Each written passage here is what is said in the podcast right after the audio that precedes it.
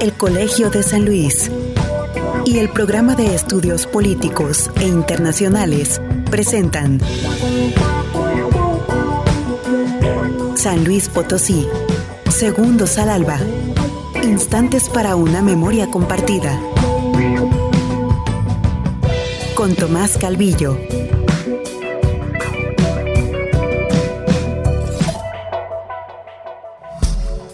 Entrevista. Jesús Coronado Ruiz, director de escena, actor y dramaturgo. Jesús Coronado es fundador de la Escuela Estatal de Teatro de San Luis Potosí, fundador de la Asociación Teatral La Carrilla, fundador y director artístico de la compañía teatral El Rinoceronte Enamorado. De enero del 2000 a diciembre del 2008, comodatorio del Teatro del IMSS San Luis Potosí por medio del programa Teatros para la Comunidad Teatral, IMSS FONCA. Sus montajes han sido seleccionados en seis ocasiones para asistir a la Muestra Nacional de Teatro del Instituto Nacional de Bellas Artes. Ha dirigido seis puestas en escena para el Programa Nacional de Teatro Escolar. En las emisiones 2003, 2008, 2012 y 2016, ha sido miembro del Sistema Nacional de Creadores Artísticos del FONCA. En 2007, es seleccionado por el Festival Internacional Cervantino para presentar la obra Palomas, de su propia autoría. En 2009, abre sus puertas la sala teatral El Rinoceronte Enamorado, ubicada en la zona centro de la ciudad de San Luis Potosí. En 2011, le otorgan el perfil de la revista de teatro Paso de Gato, número 46. En 2018 recibe un reconocimiento del Sistema Educativo Estatal Regular por sus 30 años de carrera docente en la Licenciatura de Arte Dramático de San Luis Potosí. Ha publicado las obras El Rey Momo contra el Demonio de Hueso Blanco en la colección Lo mejor del teatro para niños de Editorial Corunda, así como Justos Castigos y Palomas en los cuadernos de dramaturgia mexicana de la editorial Paso de Gato.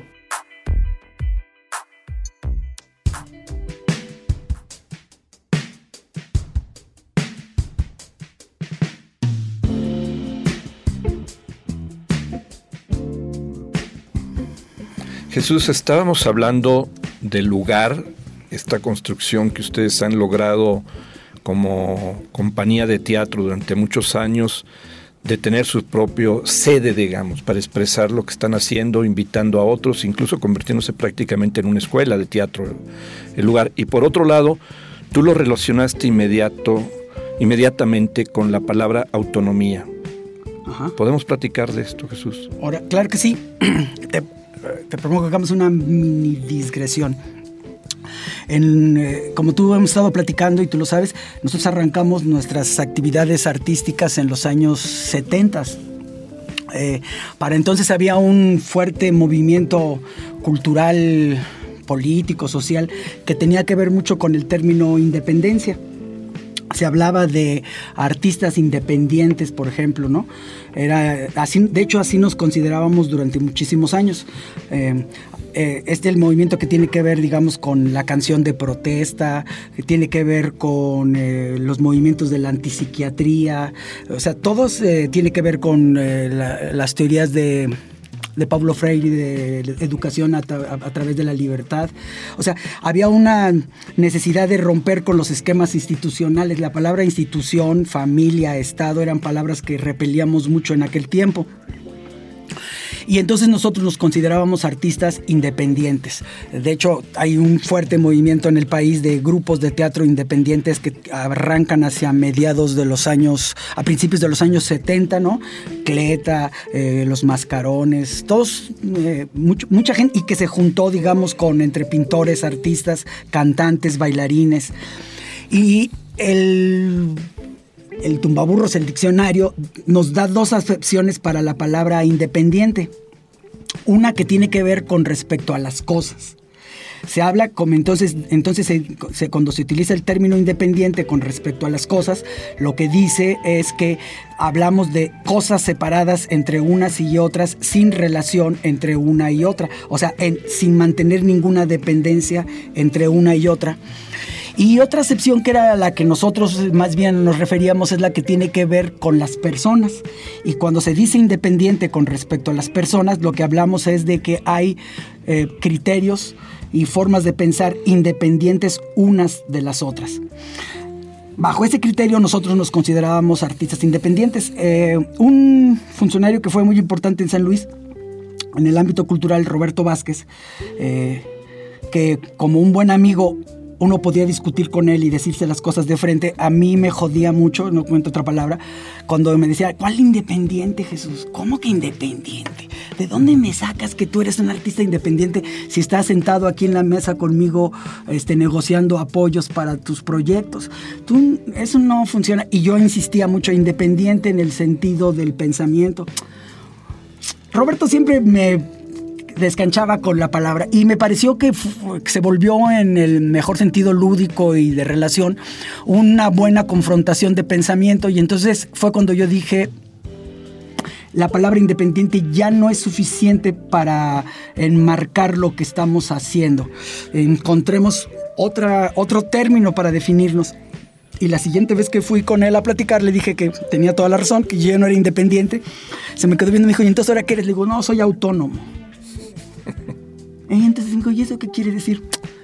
El gobierno de uno mismo. O sea, que nos gobernamos a nosotros mismos y por lo tanto decidimos cómo queremos gobernarnos, pero como todo ente, como todo institución, estado o conglomerado social, mantenemos relaciones con todos nuestros congéneres alrededor y por lo tanto como eh, espacio autónomo de creación artística, yo vengo a relacionarme contigo como funcionario de cultura y vengo a negociar pero no estoy perdiendo mi autonomía, porque la decisión de mi propio gobierno, en términos prácticos, eh, y en esta relación con él como funcionario, como secretario de Cultura, primer secretario de Cultura de San Luis, eh, mi autonomía va a preservarse sobre el tiempo más allá de tu administración como funcionario público. O sea que cuando tú concluyas tu administración y te vayas de San Luis, yo continuaré como espacio autónomo de creación en mi propio, en mi propio ente y seguiré negociando con quien haya, haya necesidad de encontrarnos. A partir de ese momento entonces hemos insistido mucho a los compañeros artistas que nos autodefinamos como autónomos en ese sentido, gobiernos que se dirigen a sí mismo y que entablan relaciones con el entorno. Y esa palabra, pues como tú sabes, ha tenido repercusiones en muchos ámbitos políticos, sociales y como tú bien decías, pues es una palabra que también, eh, como todas las palabras, guarda sus asegúnes, ¿no? Sí, creo que es eh, importante lo que estás diciendo, porque tiene que ver prácticamente, yo diría, con la cultura en general, incluso con la educación, con la academia, con todo lo que son proyectos eh, de investigación en su más amplia acepción. Este, el financiamiento, público y privado. Es decir, en, el, en un lugar como México, la tradición es que el financiamiento para los trabajos culturales proviene principalmente del Estado. ¿sí? Y, y, de ahí que muchas veces se confunda esa vinculación con el Estado para financiar, en este caso, un grupo de teatro con dependencia, de las dependencias que administran el recurso. Y, y ahí en esa vinculación, a veces muchas confusiones, a veces hay limitaciones, a veces hay excesos de un lado o del otro, y encontrar exactamente el balance para el desarrollo profesional de un artista no ha sido fácil en México, donde el sector privado poco aporta a la manifestación cultural que tiene México en diversos lugares y en diversas este, expresiones. Entonces, en el caso de ustedes, lo que llama la atención, y qué bueno que mencionas esta anécdota como un punto de partida, es haber concebido muy claramente esa relación con el administrador del recurso o con el que tiene un proyecto cultural con el cual se puede llegar a un acuerdo, pero sin renunciar a esa autonomía para tener la dirección del propio proyecto que uno está haciendo, la creatividad de ese proyecto, la propuesta. Es decir, no servir a un proyecto X, ¿no? que impone incluso una manera de ver el, mundo, que censura otras, etc. Creo que ese, ese punto es, es fundamental. Y a partir de ahí, esa autonomía no solamente se convierte en un vínculo, en este caso con, un gobierno, también la buscan incluso con sectores privados, pero sobre todo los lleva a algo que es muy importante, tener un lugar físico.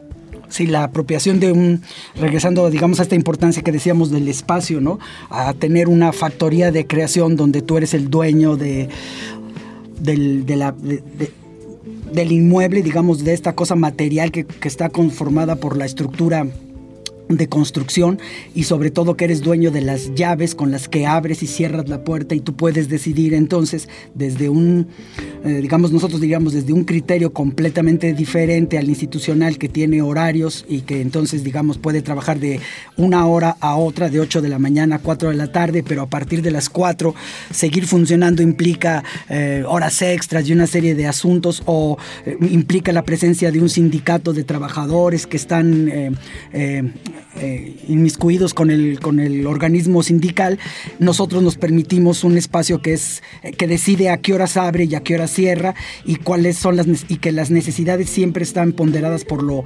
artístico, cultural, antes que por lo material o económico en el sentido de eh, eso no es posible hacerse porque eso cuesta mucho y uno diría ¿Qué es más importante? Ah, por, por, poner un ejemplo, ¿sería bueno hacer una obra que tenga mucho éxito de público? Sí, pero también es muy importante hacer una obra que sea para unos cuantos porque el discurso artístico o lo que queremos comentar o la manera artística de hacerlo eh, es necesaria en este formato que financieramente va a ser incosteable, por ejemplo. permíteme interrumpirte. Eh, creo que es muy importante esa etapa porque es una etapa que se va, es decir, tienes el concepto de autonomía, buscan un lugar, llegan a un acuerdo vía una convocatoria, si mal no estoy diciendo... No, no, sí. Sí, eh, y esa convocatoria les permite tener como comodato, esa es la, la palabra, el Teatro del Seguro en San Luis. Ahora, ese Teatro del Seguro está en un inmueble pues que pertenece al Seguro Social y que tiene sus trabajadores que cumplen otras tareas en ese inmueble y entonces ahí eh, la relación puede tensarse, como lo, o al menos no te permite esa libertad que tú estás buscando de tener tu lugar, la compañía su lugar, que te permite estar ahí las 24 horas. Y decidir lo que quieres presentar y no tener como eh, punto básico los asuntos eh, cuantitativos, que son los que les importan mucho a las instituciones del, no solamente de nuestro país, sino del mundo en general. O sea, siempre se manejan por estadísticas cuantitativas, número de espectadores, número de recaudación en taquilla, y tú dices, ¿y dónde te pongo mm, el impacto que causó en los artistas que la hicieron? ¿O dónde te digo cuántos viejitos vinieron a ver la obra? Está bajo otro discurso, ¿no? Es decir, aquí el tema siempre lo tiene la academia, lo tiene cualquier expresión cultural que se mueve bajo el ámbito del Estado y es donde encuentra el equilibrio del lenguaje administrativo con el del quehacer escénico, artístico, exactamente, o, cultural, o, académico. Ahí siempre hay tensiones irremediables, se, se diseñan reglas del juego, pero la lógica administrativa es distinta a la lógica del creador, a la lógica del investigador, a la lógica académica, y no quiere decir que sea peor o mejor, son de diferente naturaleza y por condiciones X están obligados a convivir y compartir, en este caso, un espacio y una función. Seguro. De hecho, lo que es, es muy importante es cuando encontramos gente, ya sea de un terreno como digamos el, administrativo, el político o hasta digamos hasta el empresarial, que logra entender el mundo de las artes o de la, de la educación o de la investigación y luego cuando el artista, el investigador o el promotor cultural logra hacer que su pensamiento también eh, aterrice en asuntos muy administrativos, materiales y cuantificativos. O sea, yo pienso que en los dos terrenos hay mucho miedo a veces a las palabras, ¿no? Por ejemplo, eso que te decía, en un momento para nosotros la palabra institución sería, o sea, ayer, eh, cuando terminamos nuestra conversación dijiste que nos hemos convertido en una institución, te dije que sí, pero en otro momento podría haber sido casi ofensivo que tú me dijeras que yo me estoy convirtiendo en una institución, porque eh, uno lo tendría como una palabra autoritaria, piramidal, etcétera, y con el tiempo uno dice las palabras tienen dobles porque crecimos en un ambiente cultural desde la familia, la escuela y los gobiernos que estaba muy permeada por una manera autoritaria de hacer las cosas. Seguro. Y entonces, pues evidentemente estas palabras se cargaron de lo mismo. Hace un poco del tiempo tuve una, tuvimos una discusión con Nacho, que todos lo conocemos, Nacho Betancourt es, lo queremos muchísimo, pero la palabra era ganancia. Y entonces la discusión que tuvimos en un momento fue que él decía que nunca deberíamos de pensar en la ganancia que como artistas eso estaba fuera de nuestra creación y yo le decía, sí, no. O sea, hay un terreno donde estás creando que no puedes pensar en la ganancia, porque si tú estás construyendo esto pensando cuánto vas a ganar, híjole, pues las, todas las condicionantes eh, económicas, ¿no? De eh, inversión y recuperación, pues van a empezar a, a estropearte tu creación artística. Pero en otro momento sí tienes que pensar en cuánto voy a generar y cuánto voy a recuperar y no tenerle miedo a convertirnos en el mejor sentido en empresas culturales y fíjate, allí también cómo vamos encontrando definiciones. Hay un asunto ahorita muy fuerte que se llama empresa cultural. Nosotros decimos que debemos de llamarnos empresa cultural sin fines de lucro. Y que nada más esas dos palabritas últimas, sin fines de lucro, quiere decir que el lucro, el dinero, económico no es el principio fundamental de la empresa bajo la que estoy trabajando. Porque si no, evidentemente me modifica mis modos de producción. O sea, en el teatro que tenemos actualmente tenemos como concepto que no se renta el teatro no se renta porque sentimos que si nosotros aceptamos la función de rentar el espacio, vamos a entrar en una mecánica de lucro en el sentido de ganancia que nos puede distraer de otro tipo de actividades creativas que eso nos pone a salvo.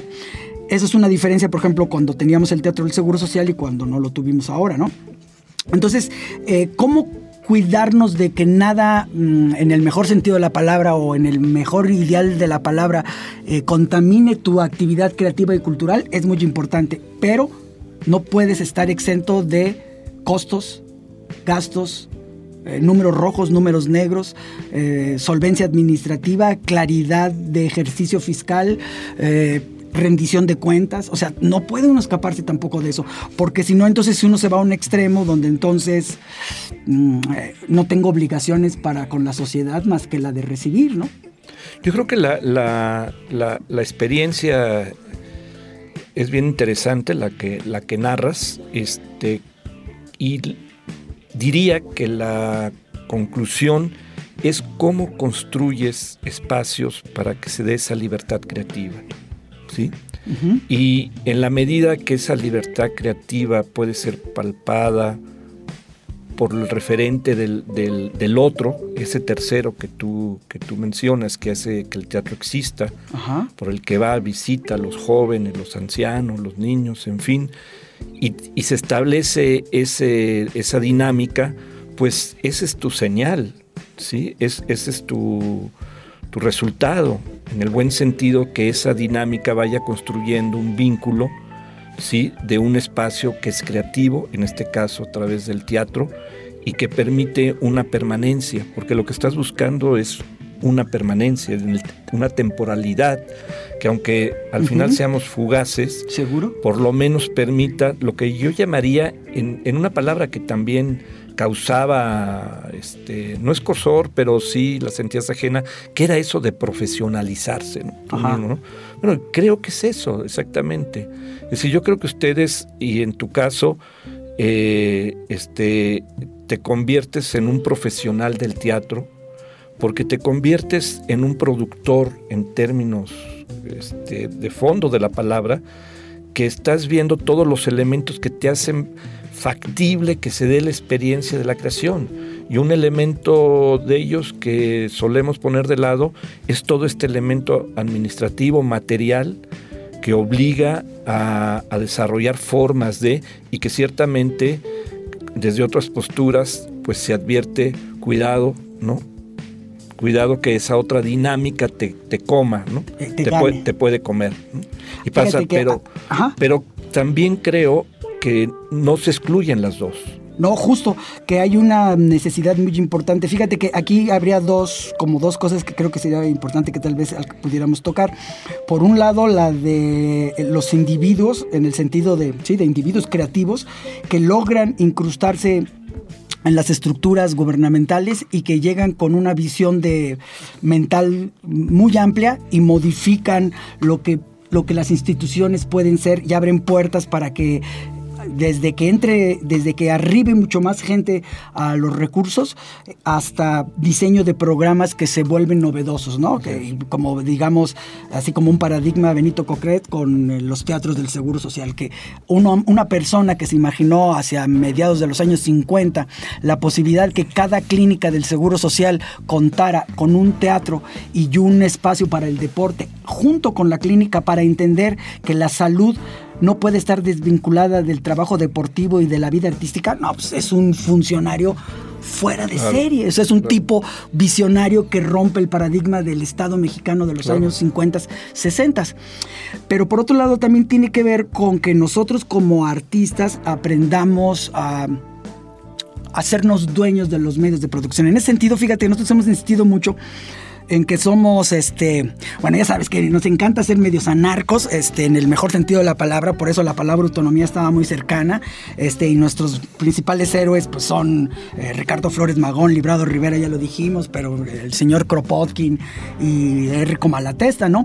Pero en ese sentido también nos consideramos esencialmente marxistas, y cuando decimos marxistas, a mí me interesa mucho este concepto de la apropiación de los bienes de producción. O sea, eh, que, ese, ya digamos, independientemente de cómo se conforme el Estado o no, eh, esa, esa revelación de Marx me parece muy vital. Si yo soy dueño de los medios de producción, y los medios de producción están en mis manos, entonces yo puedo ser autónomo, autofinanciable y puedo decidir hacia dónde me quiero vincular con la sociedad. Cuando hace 25 años ya casi que empezó el rinoceronte enamorado, ese fue uno de los criterios fundamentales de operación interna. Dijimos que de todo lo que ganáramos, al menos, al menos así, estuviéramos muriéndonos de hambre o las situaciones fueran muy estresantes y cuando la gente nos escuche que diga morirse, morirse de hambre, bueno, no, no, no es que no se muera de hambre, pero es que eh, a veces por la actividad artística no te alcanza. No, te, alcanza, y tienes que hacer otras chambas, ¿no? Te sale una enfermedad, tienes que pagar esto, lo otro. Inviertes, nunca eres dueño de tu casa. Eh, en fin. Sí, sí, Entonces dijimos Cargas deudas toda la vida. Fíjate, que nos fuera como nos fuera, estuviéramos en la condición que estuviéramos al menos, al menos el 10% de todo lo que generáramos lo íbamos a reinvertir en infraestructura y que íbamos a intentar que ese 10% creciera al 15% e idealmente al 25%. Y lo empezamos a hacer desde el primer día que existió el grupo. O sea, todo lo que ingresaba, sacábamos un 10% y decíamos, esto se, va a invertir, pero en infraestructura. Para un grupo de teatro, infraestructura puede ser una grabadora, puede ser un banco de dimmer, puede ser unas bocinas, dos reflectores, una camioneta. Y entonces nunca hemos dejado de hacer eso. Yo tuve una experiencia que me eh, aterró, en los años 70. En los años 70, te, te, has de acordar, hubo un hombre, otro funcionario muy interesante, el señor Mancera, que arrancó en los programas con lo que aquel tiempo era Fonapaz y después en la Secretaría de Educación Pública y arrancó con unas especies de caravanas culturales por todo el país. Y le dio trabajo a un montón de artistas, mm, eh, digamos que para aquellos tiempos muy bien pagado, circuitos de 50, 100 funciones visitando escuelas, eh, plazas públicas y demás. Eh, digamos que en plata empezó a correr mucho dinero entre los grupos independientes, porque sobre todo él apoyó a todos los grupos independientes. Y eh, las funciones eran bien pagadas, viajabas y duró tal vez un sexenio eso. Cuando terminó, fue terrible porque haz de cuenta que él salió de como funcionario y como muy típico en nuestro país, el nuevo funcionario pensó que esos programas no tenían sentido y desaparecieron. Y lo que sucedió es que todos mis amigos que estaban trabajando en esos programas, yo no trabajé en ellos, era un poco más joven, pero los vi se habían gastado todo lo que habían ganado. Habían procedido como la cigarra y la hormiga, ¿no? Eran como la cigarra, habían vivido muy bien seis años, habían trabajado, habían gozado la vida, pero el día que les dijeron que ya no había funciones, se dieron cuenta que no tenían nada guardado. La dependencia. Y se estableció una dependencia brutal económica y entonces vino una doble crisis, Tomás. Muchos grupos desaparecieron y hubo un montón de divorcios. Las parejas tronaron. Fue un muy buen aprendizaje en el sentido para ti. Entonces yo pudieron, vi, dije, pudieron, es que las, las ese es otro tema. Las generaciones vas aprendiendo. Es decir, los que nosotros aprendemos de lo que los que van arriba, cuando los golpearon ciertas cosas, no repetirlas. Los que vienen abajo de nosotros ven lo mismo. No caigas en el mismo. Es, es, es estar alerta de, de, estos sucesos inesperados, ¿no? estas quiebras que llegan a ser gravísimas cuando es de un país entero. Ajá. ¿sí? Y que ves como hay gente que se suicida, que ya no encuentra salida para adelante, ¿no? Regresando a lo que decías de los medios de producción y el marxismo y todo, yo me atrevería a verlo desde otro ángulo, que es muy importante ahora, que tal vez el tema sea la densidad, la demografía, el espacio. Es decir, ustedes han podido construir algo a partir de un grupo pequeño, una familia esté abierta a, vínculos con las amistades, a, no es una familia cerrada, es una familia que aprende y comparte y este, pero ese nivel de localidad que hay que rescatar es muy, muy importante. creo que eso les ha permitido esta economía que tú, que tú llamas, no sin muchas batallas y sobre todo con algo que es muy valioso que tenemos que recuperar, la disciplina. La disciplina también la vemos como algo externo, como impuesta, ¿no? Eh, a mí todavía me tocó la primaria que te daban reglazos. En la mano. En la mano, ¿no? Póngale. póngale, ¿no? Yo tenía un profesor, creo que de Colima, nunca se me va a olvidar. Creo que la primera vez que oí hablar de Colima fue porque el profesor venía de Colima, bajito, güero, me sacaba del salón y me daba unos reglazos con regla de lámina, ¿no? Y, y, desgraciadamente lo ligué con Colima, ¿no? No me acuerdo ni cómo se llamaba el profesor. Pero el Colima no se... te pegaba, te pegaba fuerte. O la maestra clásica que tenía una puntería con el borrador, ¿verdad? y hasta la cuarta fila, sácate. Yo teníamos uno en la secundaria que era marxista, un, profesor estaba en una escuela privada y al lado de la ventana donde estábamos se veía la escuela pública. Y cuando pensaba él que no lo estábamos poniendo atención, paraba y aventaba el gizazo y nos decía, estoy cansado de darle clase a burgueses como ustedes. Yo debía de estar en la escuela de al lado, ¿no? Entonces, es decir, todo, todo ese tipo de, de, experiencias, toda la palabra disciplina también se ha deformado, pero no puedes hacer nada que valga la pena si no tienes disciplina. Y esa disciplina viene de adentro hacia afuera.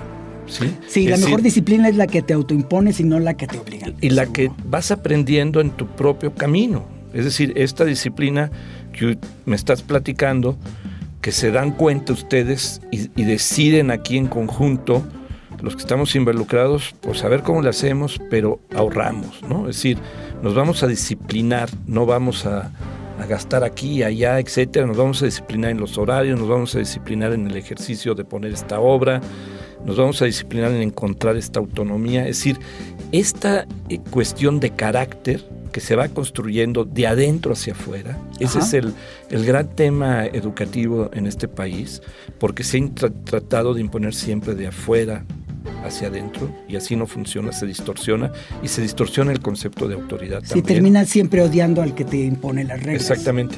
Y por eso la capacidad, vuelvo a insistir de ustedes, de, de empezar a ver al que tiene autoridad, en este caso cultural, como un actor más horizontal con el cual podemos tener muchos beneficios en buen sentido de la palabra. O sea, vamos a negociar apoyos para una obra, pero mantienes nuestro, sí, nuestra autonomía, lleva, lleva a decir. bueno, o, en la mejor en el buen sentido de, la palabra. Es una palabra que las universidades autónomas, este, la autonomía zapatista, los caracoles, los caracoles, decir, cada, además es una palabra que tiene estos rostros, encarna de manera diferente en cada lugar, ¿no? Y se expresa según la, la cultura, la localidad, pero tiene este concepto, el autogobierno y es una manera de permitir el empoderamiento de, minorías, ¿no? Para poderse hacer fuertes ante la, digamos, ante una mayoría que está alrededor y con la cual está en sí en cierto, digamos, puede ser ya de carácter sí, qué tan de tanta fricción, pero sí de incidencia en sentidos opuestos. Y entonces, claro, eh, la autonomía también se genera al interior de tu propia casa, digamos, en el núcleo de trabajo.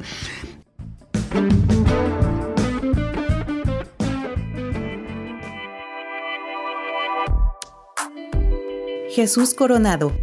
Dentro de sus creaciones escénicas más destacadas figuran La prisión de Kenneth Brown, Pescar águilas, paráfrasis de Enrique Balleste, a la obra El pupilo quiere ser tutor, de Peter Handke, Eurídice, de Enrique Balleste, Angelina de Tomás Calvillo y Jesús Coronado, El rey mono contra el demonio de hueso blanco, de Jesús Coronado, El cuarto de sol, de Enrique Balleste y Jesús Coronado, Volpone, adaptación de la obra de Ben Jonson. Canto Sangurima, cantata en un acto de Jesús Coronado, basada en la novela Los Sangurimas de José de la Cuadra. La Pira, de Óscar Villegas. Pueblo Rojo, Gorriones del Desierto de Jesús Coronado. Cantina, La Conquista, de Enrique Balleste. Consumatum Oxo de Alejandro Román. Justos Castigos de Jesús Coronado. Palomas de Jesús Coronado. Papá está en la Atlántida de Javier Malpica. Salvaje idilio de Jesús Coronado a partir de textos de Tennessee Williams. Querido monstruo de Edén Coronado, Mahagoni. Desiertos tiburones, dramaturgia de Edén Coronado a partir de textos de Bertolt Brecht. Blackout de Jaime Chabaut. El día que la música desapareció de Edén Coronado. Juana y Felisa. Autorías propias.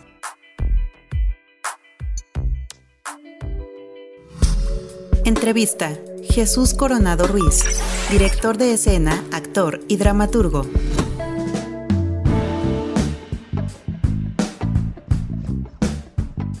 En ese sentido, nosotros cuando hicimos El Rinoceronte Enamorado veníamos de, de estas experiencias colectivas. El nombre, ¿de dónde viene el nombre? El, fíjate que el, el Rinoceronte Enamorado viene de a, eh, una revista que hicimos antes, pero más bien viene como de por ahí decirte como de finales de los años 70. Podría haber nacido en Avándaro casi ese nombre. Un poquito después estábamos en una casa de este muchacho que dirige el Express ahora, Marco Antonio Méndez.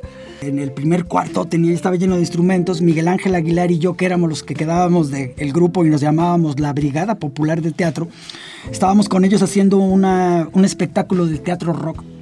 Y entonces estábamos ahí y de repente en el periódico vemos una nota que dice que en el, en el mundo solamente quedan 100 rinocerontes blancos y que están en extinción. Estamos hablando como de eh, 79, 81, por ahí más o menos. 100 rinocerontes en el mundo.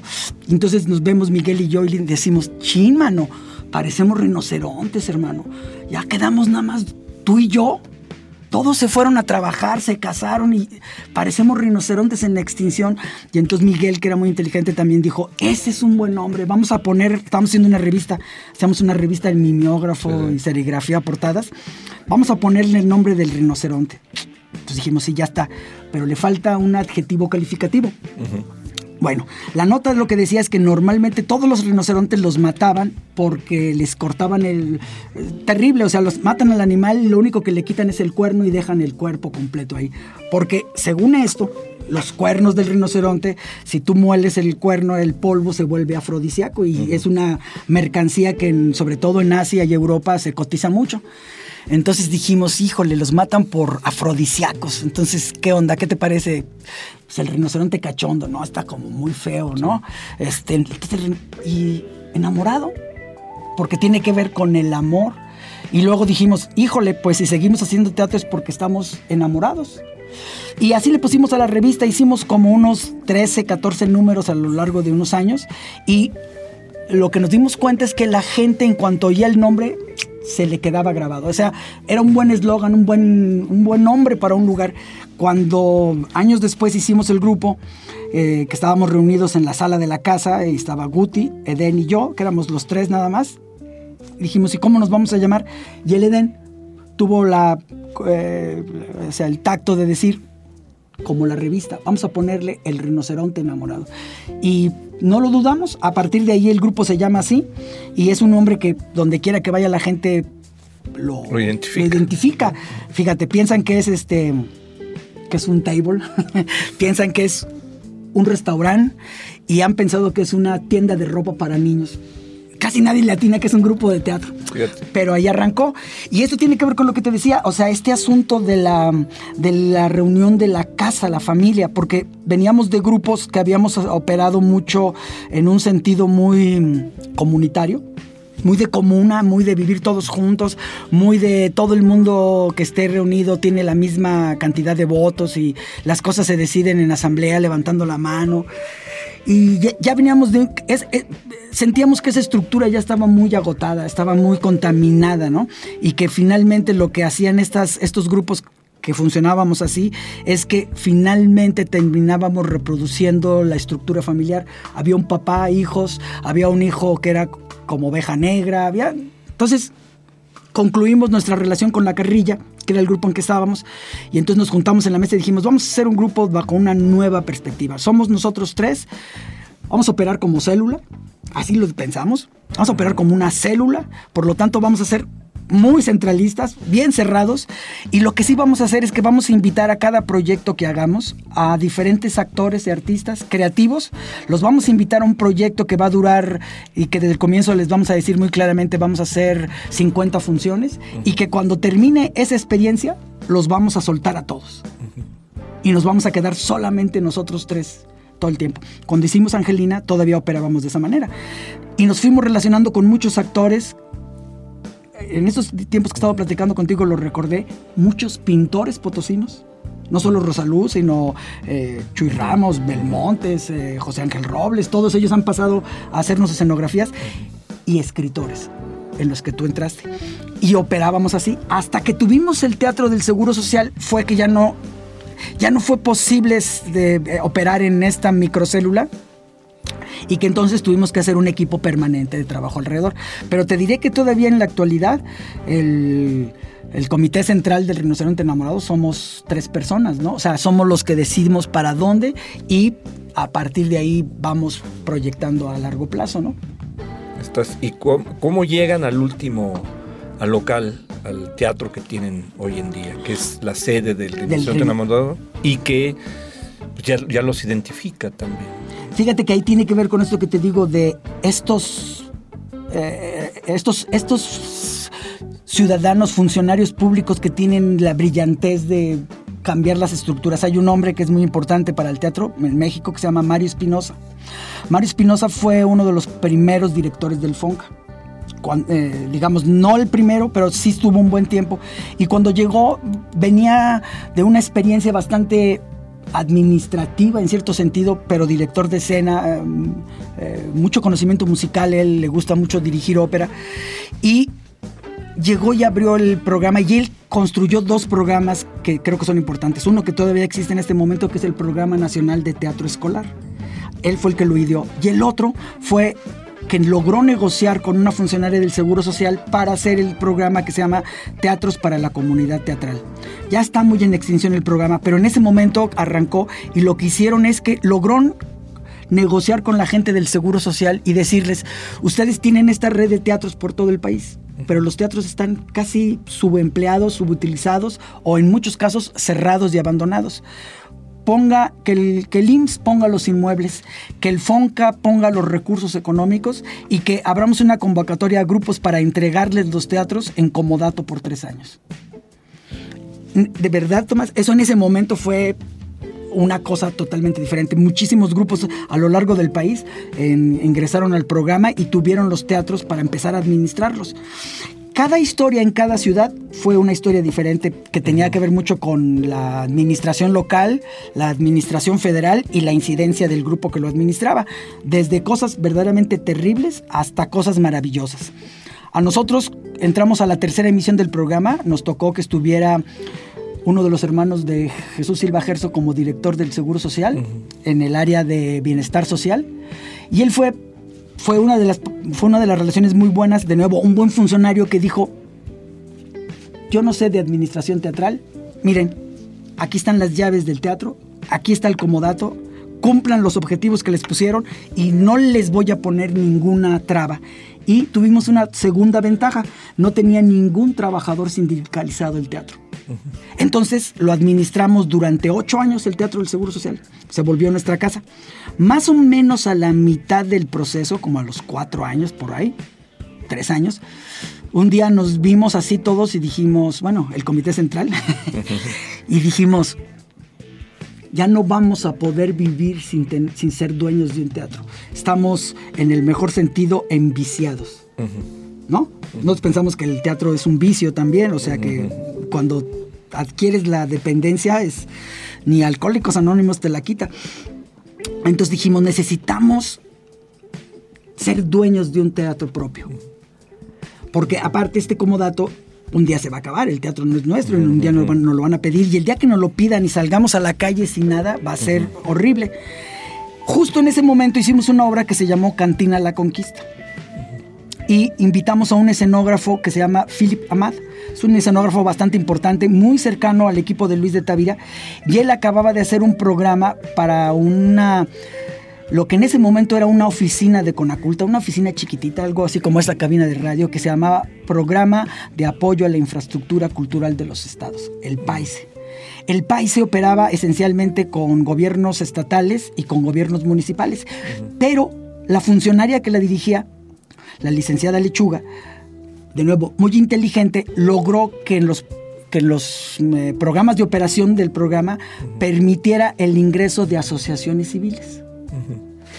Ella dijo, cuando la conocimos, había que abrir, abrir una puerta para la sociedad civil, no nada más para los ayuntamientos y los gobiernos estatales, que son las estructuras ya muy establecidas. Entonces ella abrió ese programa y entonces eh, Philip Amat nos dijo, ¿saben qué? Hay un programa que se llama Teatros Prearmados.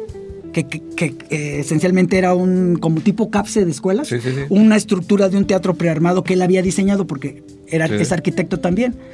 Entonces fuimos a buscar a la, licenciada Lechuga, la conocimos y nos dijo, pues la tienen bastante difícil muchachos porque se cierra el programa en dos meses y el, para concursar en este programa hay que llenar estos dos formatos, pero así como diccionarios. Uno es el cultural y otro es el operativo de eh, ejecución eh, este, arquitectónica, de construcción. Llévenselos. Híjole, pues nos los llevamos. Tomás, nos encerramos como dos meses a trabajar Guti es arquitecta, era nuestra ventaja. Y llenamos los dos proyectos y necesitábamos un terreno para poder edificar el teatro. Para ese momento estábamos en la administración de Marcelo de los Santos. En los inicios de la administración de Marcelo de los Santos.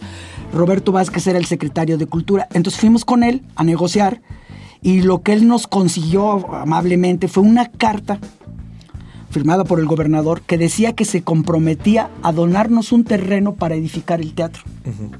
Bueno, metemos toda la documentación y como al mes me habla la licenciada Lechuga y me dice, no van a entrar ni siquiera a revisión su proyecto. Dice, porque las nuevas bases de operación dicen que si el, en el caso de este programa de ustedes, si el terreno no existe ya, no podemos entregar, dice, porque han hemos, hemos estado entregando muchos proyectos donde nos han dado cartas como estas y resulta que nunca consiguen el terreno final de cuentas. Y entonces se vuelve un relajo administrativo de recursos que se destinan y no se ejecutan. Pero me dice la licenciada, pero me sorprendió su capacidad de presentar el proyecto.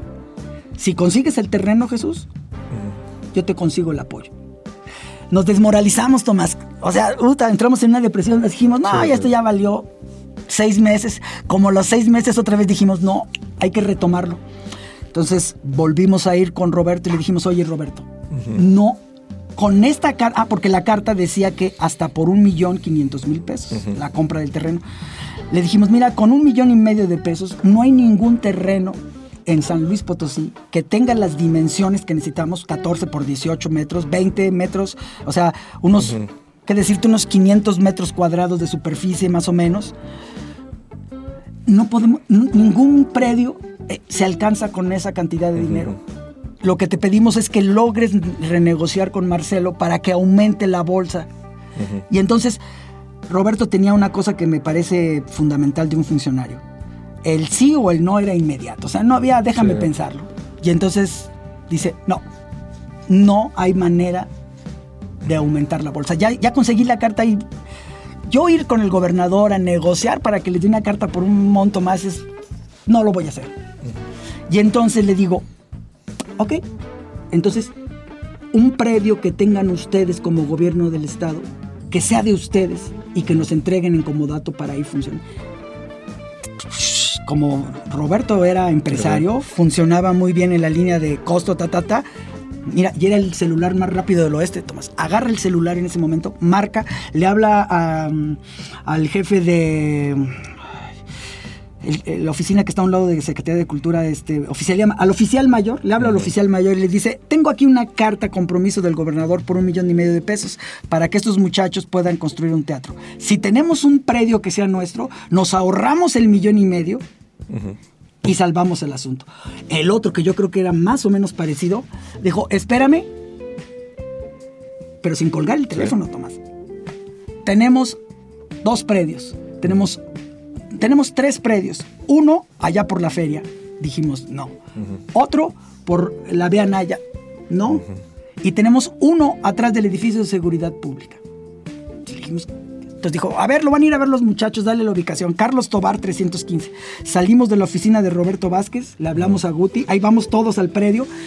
El predio tiene mil metros cuadrados, mil veinte metros cuadrados, pero es totalmente irregular. Sí, sí, sí, sí, sí. Tú lo conoces muy bien. Entramos y nos paramos y entonces Guti dice, mm, este es el único lugar donde cabe la caja escénica. Es más chica que la que queremos, 14 por 18. Pero aquí cabe. Salimos del predio, Tomás, regresamos con eh, Roberto a su oficina. Oye, ¿ya fuimos a ver el predio? Sí. A ver, oficial, ahí le mando a los muchachos. Sí. A la semana o 15 días después, ponle estábamos en plenos trámites para la entrega del predio en comodato. Y entonces le vuelvo a hablar a Laura Lechuga, le digo, ya tengo el terreno. Entonces me dice, oye Jesús, pues una buena y una mala. ¿Cuál quieres primero? Le digo, pues como ya sabes, como siempre, la mala. El programa de apoyo de los teatros prearmados ya no existe. Dentro de mí pensé que no era tan mala porque a nosotros no nos gustaba el, diseño arquitectónico. Dice, y la buena es que pueden entrar siempre y cuando tengas el terreno, ya lo tienes, sí, y tengas una aportación tuya financiera en dinero fresco. Y tienes como cuatro meses para entregar todo. Y entonces hicimos una reunión de trabajo, todos los que en ese momento estábamos en el Teatro del Seguro Social, y, y, Guti que, como arquitecta, y hizo una lista de, digan todo lo que quieren, todos. ¿Cómo quieren un teatro? Queremos un teatro que tenga esto, que tenga esto, que tenga esto. Ah, mm, listo, nada acá. Y ahora, ¿cuánto dinero tenemos? No, pues tenemos esto. Esto es lo más que podemos acceder, ta, ta, ta, ta. Y entonces dijo, bueno, entre todo esto que quieren y todo esto que tenemos de dinero, podemos llegar a este diseño. Y armaron el arquitectónico. Le entregamos las cartas de, ya el ya el convenio de comodato formal se lo entregamos a Laura. Y entonces Laura bien bien muy bien como funcionaria me dijo pues ahora me toca a mí Jesús. Yo tengo que impulsar este proyecto lo mete a la reunión de planeación de ese año 2008 como a los dos meses me habla por teléfono y me dice ya está Jesús vamos a tener 6 millones de pesos para arrancar la construcción. Y lo más que voy a hacer por ustedes es que el dinero no pase por la Secretaría de Cultura, o sea, que no pase por gobierno del Estado, para que el gobierno del Estado lo mande a oficialía, de oficialía lo manden a la Secretaría y ustedes lo ejerzan. Voy a lograr que el recurso entre directamente a la asociación civil. Le digo, bendita seas, Laura, porque si yo tengo el dinero todo el tiempo, voy a poder hacerle ahora sí como, ahora sí como como Cristo, ¿no? Con la anécdota de que, ¿te acuerdas de la anécdota que es bien bonita de que está construyendo con su papá unas cosas y a José no le alcanza la madera y entonces el niño Dios le hace así, alarga la madera para que quepa, ¿no? Sabes si será cierto, pero, la anécdota es padrísima. Y entonces pudimos trabajar nosotros directamente con todos los ingenieros, constructores y demás. Y entonces empezamos a hacer una cosa de explicarle a cada ingeniero, a cada constructor, quiénes éramos, ¿Y qué querían? ¿Qué queríamos? Y la pregunta de todos era, ¿es dinero federal, verdad? No, pues sí. Híjole. Híjole. ¿Qué? Pues es que el dinero federal y estatal es un relajo para que paguen, mano. O sea... Así, ah, pero ya estaba en la asociación, exactamente. Dice, porque fíjate, Y ahí fue donde sí. aprendí por qué los, las obras públicas son tan caras. Dice, yo tengo que aumentarle el 25% al costo sí, para poder amortiguar los meses en que me vas a pagar. Sí, es muy complejo, muy complejo. ¿Verdad? Y entonces nosotros le decíamos, te vamos a pagar por administración. Pero fíjate, fí- fíjate que Y entonces todos dijeron, ¿de veras? ¿Me vas a...? O sea, yo construyo, te entrego mi administración del mes y me la vas a pagar inmediatamente. Le digo, sí, porque justo, porque ya tenemos el dinero. Y entonces todos dijeron, órale, te voy a hacer descuentos. claro, Te voy a hacer descuentos porque tú me vas a pagar al día. claro. Y entonces logramos que el teatro, ahí fuera. Para cerrar esto, el teatro tiene una inversión aproximadamente de 14 millones de pesos hasta ahorita. De esos 14 millones de pesos, el 60% lo hemos conseguido a través del país. El 25%, o sea, Ujú, ujú, cuatro y cacho, ha salido de la bolsa de nosotros. Y el 15% ha salido del gobierno del estado, que es que el terreno donde está y qué decirte 500 mil pesos en cash.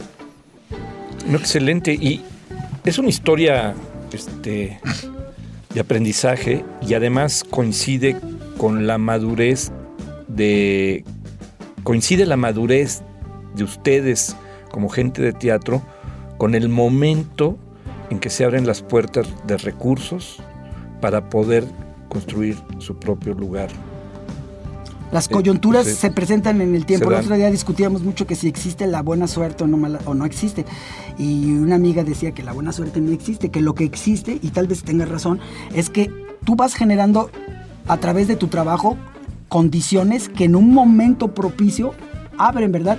Y que es como esto de que si tú le das vuelta a algo, lo vas calentando de tal manera que si lo que quieres es que se doble, pues después de tanto tiempo de estarle dando vueltas, has calentado Pero para que esto pase, ¿verdad? Pero también ha sido esa capacidad de mantener siempre abiertos vasos comunicantes. ¿no? Es decir, no cerrarse, no cerrarse en sí mismos, estar atentos, abrieron, encontraron los funcionarios en su momento, que fueron sensibles al proyecto, etcétera.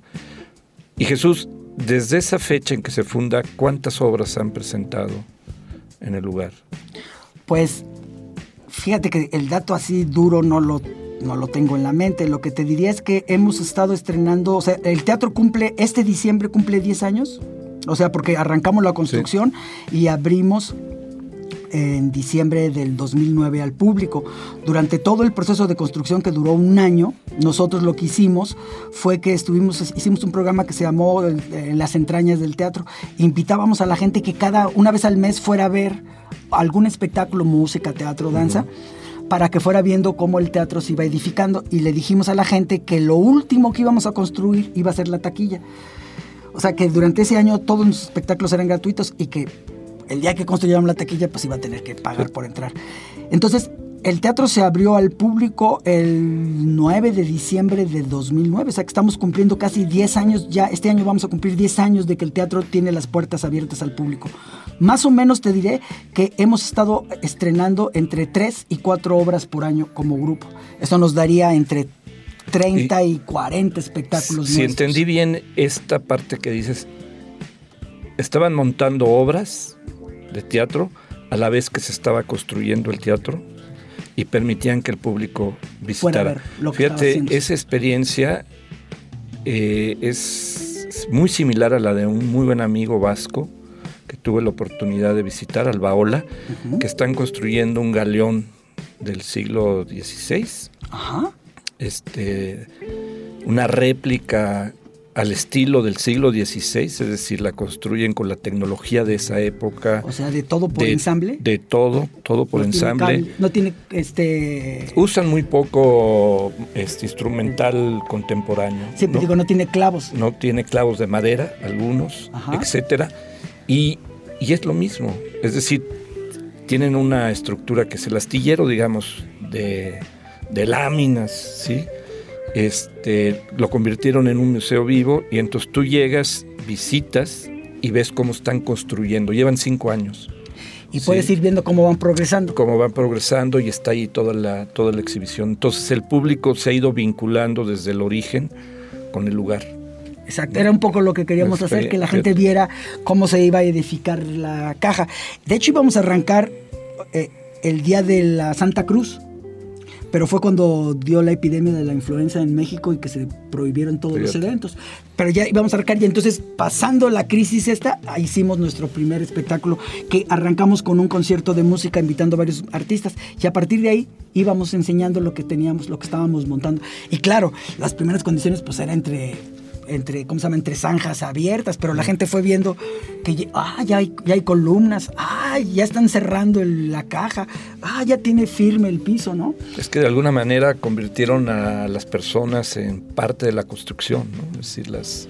Testigos. Testigos de... Presenciales, ¿no? Muy suave. Pues Jesús, vamos a dejar aquí esta, esta charla. Este, muchísimas gracias. De alguna manera... Eh, esta historia que, narras, esta biografía que narras de construcción del teatro, te hace pensar mucho en, el, en los cambios que estamos viviendo y cómo logran ustedes un trabajo que lo calificaría, y te va a gustar la palabra porque te remonta a esos inicios, de resistencia. Es decir, por un lado hay creatividad, pero por otro lado también hay resistencia cultural. Es decir, esta, esta autonomía requiere mucho esfuerzo y de mantenerse los momentos difíciles, este, el ambiente que no ayuda en ciertas etapas, etcétera, es carácter y resistencia. Es decir, este aprendizaje y esta resistencia este, abierta también, ¿no? Es decir, la, posibilidad de, hacerle sentir al otro por qué es relevante el teatro hoy en día. Ajá.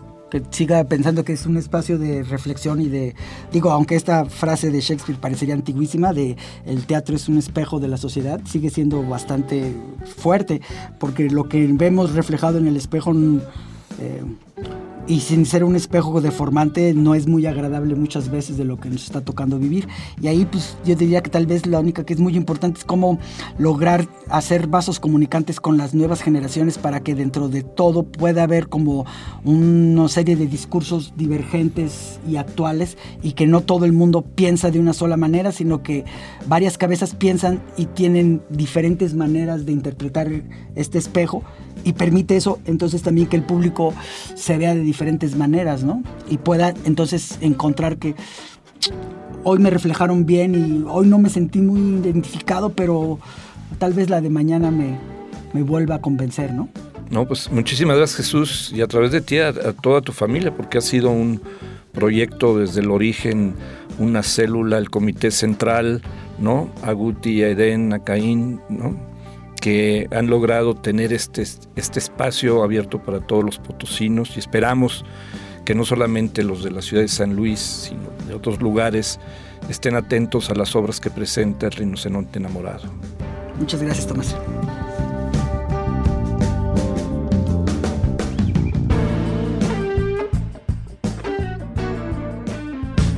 Gracias por escuchar San Luis Potosí, Segundos al Alba. Instantes para una memoria compartida. Con Tomás Calvillo. Música. Gato Fantasma. De Francesc Alcacer y Jordi Alcobe.